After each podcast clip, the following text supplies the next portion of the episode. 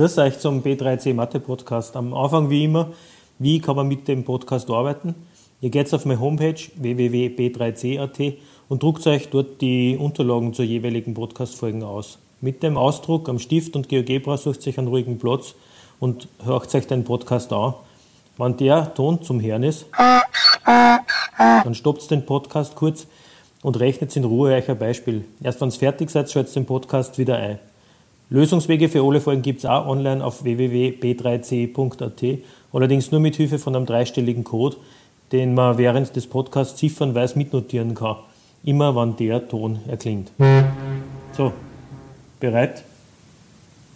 Weiter mit der Statistik und äh, eigentlich nur mal ein bisschen zurückgriffen auf die Begriffe, die in der, im ersten Podcast vorkommen sind. Es geht um die Zentralmasse, nur mal ein ganz bisschen, ganz bisschen genauer und dann einen Schritt weiter um die Streuungsmasse, die nur ein bisschen äh, neue Begriffe sind, die man nicht schon so lange mitschleppt, das das arithmetische Mittel, sondern die einfach ja, äh, zusätzlicher Level sind, um große Datenmengen zu beschreiben. Der Mittelwert, den man eigentlich ja, so eine hohe Bedeutung zumisst, ist ja zwar immer leicht zum Ausrechnen, aber trotzdem weiß man, er gibt für eine bestimmte Menge an Daten nicht unbedingt so viel Information, dass man weiß gut, was damit anfangen kann. Wenn man eine äh, gewisse Verteilung von Datenmaterial gewohnt ist und voraussetzt, dann, dann hilft der Mittelwert schon was. Wenn man das aber von vornherein für eine Datenmenge nicht weiß, wie weit Werte eigentlich voneinander entfernt sind,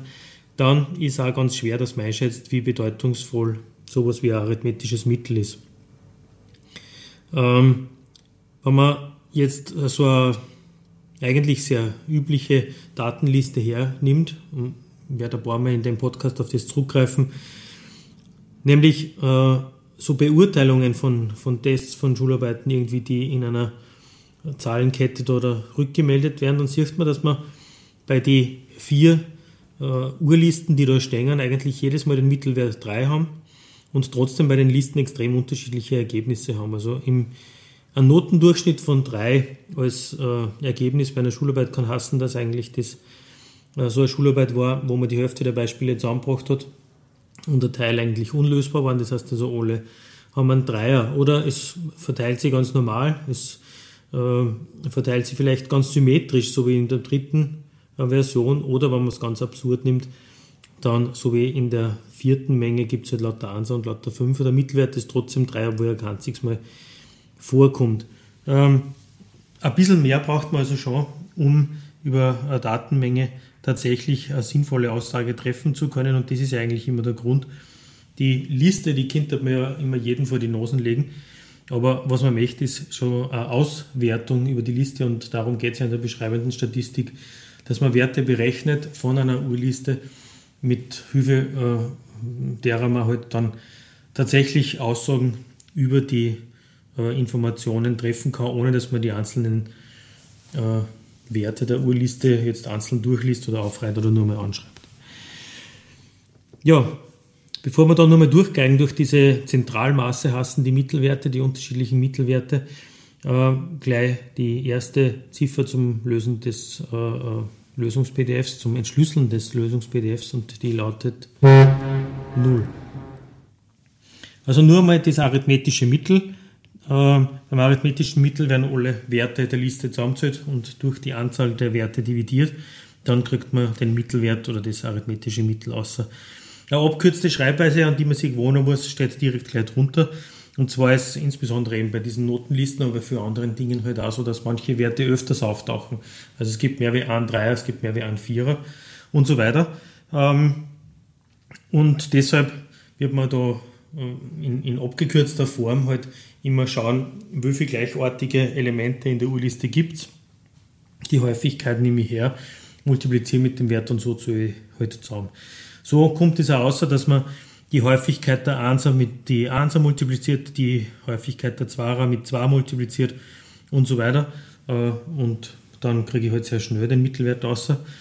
Bei der Schreibweise, die da äh, verankert ist in dem Skriptum, ähm, wo also A1 bis AK unterschiedliche Werte in der Urliste vorkommen, muss man nur mal jetzt schauen, dass man K und N unterscheidet. N ist die Anzahl der Werte insgesamt, die in der Liste vorhanden sind, also so viele Schüler, wie es halt vielleicht in dem, äh, bei der Schularbeit gegeben hat. Und K ist die Anzahl der unterschiedlichen in der Liste vorkommenden Werte. Das war halt, da 5. Und so sieht man halt, dass man die 1, 2, 3, 4, 5 halt einfach stückweise zählt, multipliziert und dann addiert, damit man es am Schluss durch die Gesamtanzahl der Elemente durch das n dividiert und man kriegt, wie bei dem Beispiel 1, das man da gar nicht mehr durchbesprechen muss, halt dann das arithmetische Mittel aus. Der Median äh, ist ein bisschen ähm, ja, unempfindlicher, unempfindlicher gegenüber äußeren Einflüssen als das arithmetische Mittel. Wir werden das nachher beim Thema Ausreißer sehen. Beim Median ist so, man sortiert die Werte, die man da in der Liste drinnen hat, nach der Größe und schaut, dass man den mittleren Wert rausnimmt. Der Mittelwert, äh, der, der Median ist der in der Mitte stehende Wert bei einer Urliste, die eine ungeradzahlige Anzahl an Elementen hat, ist das leicht. Weil da gibt es wirklich immer eins, das genau in der Mitte steht. Und das Element ist zugleich der Median. Wenn es eine gerade Anzahl von Elementen äh, enthält, dann hat man genau in der Mitte ja keinen Wert stehen. Dann muss man die beiden Werte nehmen, die in der Mitte äh, zu finden sind. Und von diesen beiden Werten das arithmetische Mittel, also von den beiden in der Mitte stehenden Werten, den Mittelwert ausrechnen. Der kommt dann möglicherweise zwar gar nicht vor in der Menge, aber es ist dann der Median. Äh, als arithmetische Mittel ist ein Wert, der äh, nicht in der Menge eigentlich vorkommt. Weiß man aber, ist man daran gewohnt, aber beim Median kann es dasselbe sein. Es kann sein, dass der mittlere Wert genau ist. Es kann sein, dass das, der Mittelwert aus den mittleren beiden Werten auch wieder ein Wert ist, der drinnen vorkommt. Nämlich, wenn diese beiden nebeneinander liegenden gleich sind, ist das der Fall. Ähm, oder ich kriege halt äh, einen Wert außer der in der Menge, genauso wie das arithmetische Mittel, nicht vorhanden ist. Beim Beispiel 2 ist die Liste nicht so angegeben, dass das, ähm, ja, diese äh, 24 ähm, Klassenschülerzahlen nebeneinander stehen, sondern es ist die Häufigkeit immer unterhalb der Klassenschülerzahl zu finden. Und wenn man den Median sucht, muss man sich heute halt ein bisschen vortasten. Sortiert sind die äh, Werte schon von 20 bis 28. Es kommt zuerst ein 20er in der Liste, dann kommen zwei 21er, dann wieder ein 22er, dann zwei 23er und so weiter. Und man muss jetzt nur überlegen, wenn ich jetzt zwölf äh, Werte von der linken Seite und zwölf Werte von der rechten Seite eingehe, wo bin ich dann? Und bei dem Beispiel, glaube ich, ist ganz gut gekennzeichnet, dass man da beim 26er irgendwo ankommt. Ähm, von links und von rechts stehen also in der Mitte da zwei 26er, sodass also, wie ich zuerst gesagt habe, auch das arithmetische Mittel von zwei gleichlautenden Zahlen einer Urliste mit einer geraden Anzahl an Werten tatsächlich ja, da drinnen vorkommt. Was passiert bei einer Liste, von der man die Werte vielleicht noch gar nicht kennt, wenn man einen zusätzlichen Wert oben dazu tut, wenn man einen zusätzlichen Wert unten dazu tut oder auf beide Seiten dazu tut, das sind immer wieder Fragestellungen, die bis, bis zur Matura auftauchen. Und drum gleich einmal an Jan Eich, versucht mal bitte euch an Beispiel 3.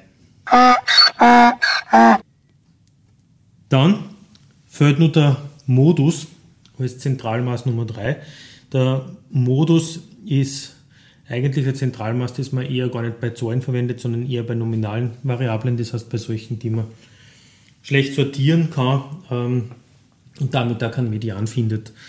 Der Modus ist ganz einfach der Wert, der am öftesten in der Menge vorkommt.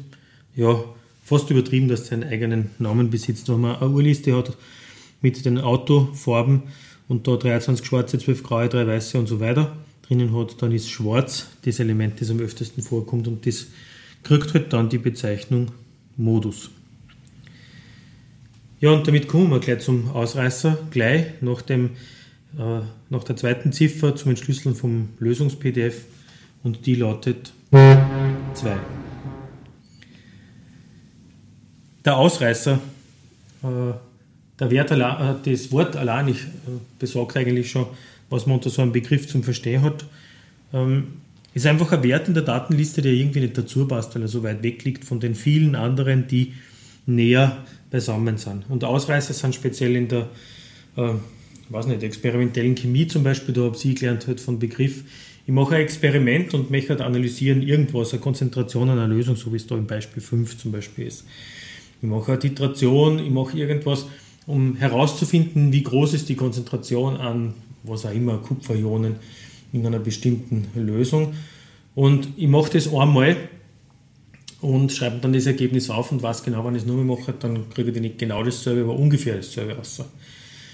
Und so hat es natürlich eingebürgert, dass man bei naturwissenschaftlichen Experimenten, man weiß, dass ein Versuch nicht einmal durchführt und sagt, so passt, ich bin's, sondern den halt wiederholt und wiederholt und wiederholt, je öfter, desto besser und man kriegt halt dann einen Mittelwert raus. Und in solchen Listen tauchen immer wieder Ausreißer aus, das heißt, das sind solche Werte, die eigentlich gar nicht dazu passen. Und die sind in einem Labor oft leicht zu erklären, weil ich habe kurz nicht hingeschaut und habe die Lösung äh, um 30 Sekunden zu lang aufgekratzt, dann ist da was passiert drinnen, was bei den anderen nicht passiert ist. Und mein Ergebnis, das ich gekriegt habe, stimmt einfach nicht, weil ich einen Fehler gemacht habe. Dann macht es aber auch keinen Sinn, dass ich diesen Wert mit in die Berechnung von meinem Mittelwert mit einbeziehe, weil ich ja weiß, der passt nicht dazu, da ist irgendwas passiert, was eigentlich jetzt nicht relevant ist. Und solche Werte, die man definitiv ausschließt aus den Datenlisten aus einem bestimmten Grund, eben zum Beispiel, wenn man vermutet, dass man einen äh, Fehler gemacht hat beim Experiment, solche bezeichnet man als Ausreißer. Und man tut es deswegen weg, weil ein Ausreißer äh, eine Wirkung auf ein Zentralmaß hat.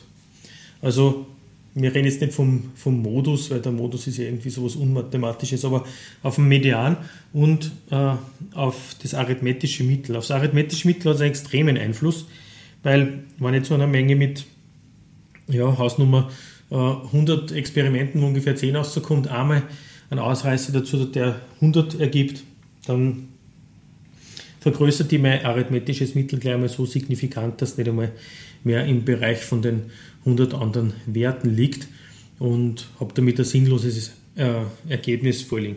Beim Median ist das nicht so dramatisch. Beim Median kommt halt nur ein großer Wert auf der rechten Seite oder auf der linken Seite der Datenliste dazu. Und mein mittlerer Wert bei der sortierten Liste, der ruckt halt um 1. Um 1 nach rechts oder um 1 nach links, aber es ist egal, wie groß oder wie weit der Ausreißer entfernt ist. Er greift jetzt nicht so arg in die Berechnung des Medians ein als ähm, der Mittelwert. Und deshalb wird bei, bei den allermeisten statistischen Auswertungen eigentlich der Median verwendet, um ein Zentralmaß anzugeben, obwohl das überraschend ist, weil man so das Gefühl hat, man nimmt eigentlich dauernd den, das arithmetische Mittel. Woher kommt das? Ja, weil man das arithmetische Mittel einfach so gewohnt ist von der Notenliste und bei der Notenliste gibt es keinen Ausreißer. Das heißt, da ist ein arithmetisches Mittel auch immer aussagekräftig, weil es ist keiner dabei, der einen 13er hat. Es gibt nur die Noten von 1 bis 5, da reißt nichts aus. Und darum weiß man auch immer, was da dabei äh, für Sicherheit beim Ergebnis vorliegt. Ja, und dann braucht man, also muss man nur einen Schritt weiter gehen. Ähm, und zwar, dass man sich anschaut, nicht nur, wo liegen die Werte der Datenliste da im Durchschnitt, sondern wie schaut auch die Verteilung dieser einzelnen Werte innerhalb der Datenliste aus? Das heißt, von wo bis wo sind die verstreut, sind sie weit vom Mittelwert entfernt oder liegen alle ganz eng beieinander? Und das kann man ja mathematisch natürlich auch super berechnen. Und die Werte, die da zur Verfügung stehen, die heißen Varianz bzw. Standardabweichung. Und die, die beiden sind ganz eng miteinander verknüpft. Das ist eigentlich fast das Gleiche. Wir werden gleich sehen, wie man drauf kommt. Der erste Schritt ist ganz normal das arithmetische Mittel der Urliste berechnen, damit man mal weiß, wo liegt der Mittelwert. Und der zweite Schritt ist, dass man sich jetzt von jedem einzelnen Wert, der da drinnen in der Liste vorkommt, halt ähm, notiert, wie weit ist er vom Mittelwert entfernt. Dann kriege ich wieder eine Listen, und zwar Listen mit Abständen der einzelnen Werte zum Mittelwert hin. Und diese Abstandsliste, das war halt eigentlich das, das müsst ihr mal anschauen, wenn das lauter sehr winzige Zahlen sind, 0,1, 0,1, 0,2, dann weiß ich, meine einzelnen Werte sind durchschnittlich nicht recht weit vom Mittelwert entfernt, die patzen alle äh, da benannt und ich kann eine Einschätzung geben, wie meine Datenliste ausschaut. Wenn die alle sehr groß sind oder auch sehr unterschiedlich sind, dann weiß ich, wie zerfleddert meine Datenliste im Ursprung ist, wenn ich nur zwei bestimmte Werte zur Verfügung habe. Der Abstand zum Mittelwert kann aber links- und rechtsseitig sein. Ja, also es kann Das sind Werte in der Datenliste logischerweise, die sind kleiner wie der Mittelwert. Und das sind solche drin, die sind größer wie der Mittelwert. Wenn ich das Vorzeichen dieses Abstandes mitnehme und den Mittelwert aller Abstände bilde, dann kann man sich im Kopf vorstellen, was rauskommt, nämlich 0. Der Abstand aller Werte in einer Liste zum Mittelwert ist 0. Darum ist ja der Mittelwert, weil gleich viel links und gleich viel rechts und zwar so im Schnitt immer gleich weit entfernt liegen. Ob es weit ist oder weit weg, ist egal. Der Mittelwert berechnet sie eben so. Lasst sie beweisen, machen wir da jetzt aber nicht, dass äh, das arithmetische Mittel aller Abstände zum Mittelwert einer äh, Urliste 0 ergibt. Das kommt daher, dass man links- und rechtsseitig mit Plus und Minus halt unterscheidet, wie auf einer äh, Zahlengerade. Das ist aber nicht das Interessante, weil man möchte wirklich nur den Abstand wissen. Nicht links, rechts, das ist ja klar, dass äh, die links und rechts vom Mittelwert verteilt liegen auf einer Seite, das geht ja gar nicht. Ähm, der berühmte Schmäh, dass alle in einer Klasse äh, größer sind als der Mittelwert eigentlich. Also das funktioniert nicht. Der Mittelwert heißt er deswegen so, weil er einfach in der Mitte liegt und weil links und rechts die Abstände gleichmäßig verteilt sind.